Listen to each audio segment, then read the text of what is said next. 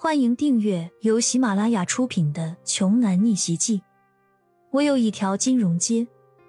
作者：山楂冰糖，由丹丹在发呆和创作实验室的小伙伴们为你完美演绎。第一百四十九章。只是令他们没有想到的是，保安没有走向骄阳，而是走向着刚刚说话的那几个人。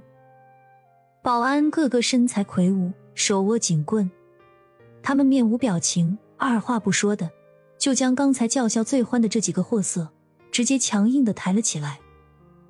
保安队长走上前来，貌似客气，但语气冷峻，不容分说道：“几位不好意思，这里不欢迎你们，现在要强制请你们离开，其他人也请配合一点尽快主动离开玉帝院。”被保安抬起来的那几个人顿时慌了神儿，都开始哇哇乱叫了起来。其中就属那个瘦高个子的男生，声音最大：“强哥救我们！强哥，快救救我们呢！”许文强拦在保安的面前，大声呵斥着说：“住手！听见没有？赶紧给老子住手！谁允许你们这么做的？是我。”周天浩从人群的后面走了出来，站在许文强的面前，直直的盯着他：“你个臭打杂的穷老头儿，你他妈是谁啊？我告诉你，我可是认识这里的大老板的，你信不信？我一句话就能让你，还有你们这群有眼无珠、仗势欺人的保安狗，全都从这里卷铺盖滚蛋！”真是不得不让焦阳和周天浩佩服呀，这个许文强可真是个吹牛的行家。他这是摆出一副坚持要把这个牛皮贯彻到底的架势呀，简直是不见黄河不死心，不见棺材不落泪的节奏。周天浩就是觉得许文强这个蠢学生简直是太好笑了。玉帝院的董事长本尊此时此刻就站在你面前，你许文强说大话之前也不好好做做功课，提前调查调查的吗？周天浩双手交叉，抱臂在胸前。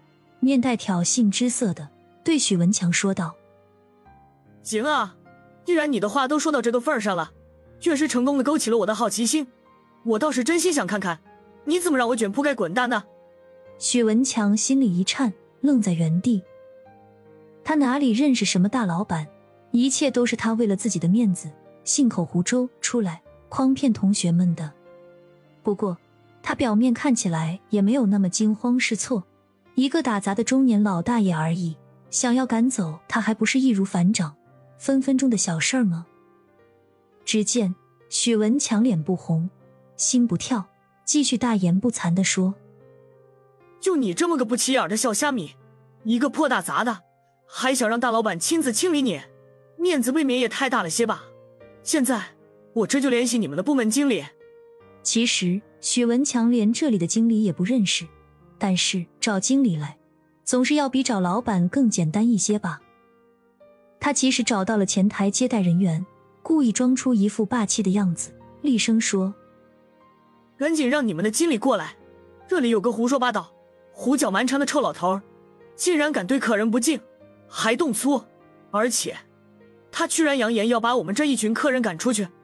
先生，请您稍安勿躁，我这就派人过去看看情况。”前台接待人员安抚着许文强，心平气和、和颜悦色的说道。但是许文强完全不管不顾，就认准了一门不行，赶紧让你们经理过来，立刻！一旁的周天浩递给保安们一个眼神，示意他们谁都不要动手，就先这样原地待命。那几个身材彪悍的保安就把刚才抬起来的那几个出言不逊的闹事者暂时放了下来。一个一个像木桩一样笔直的站立着，安静有序的等待着下一步的命令。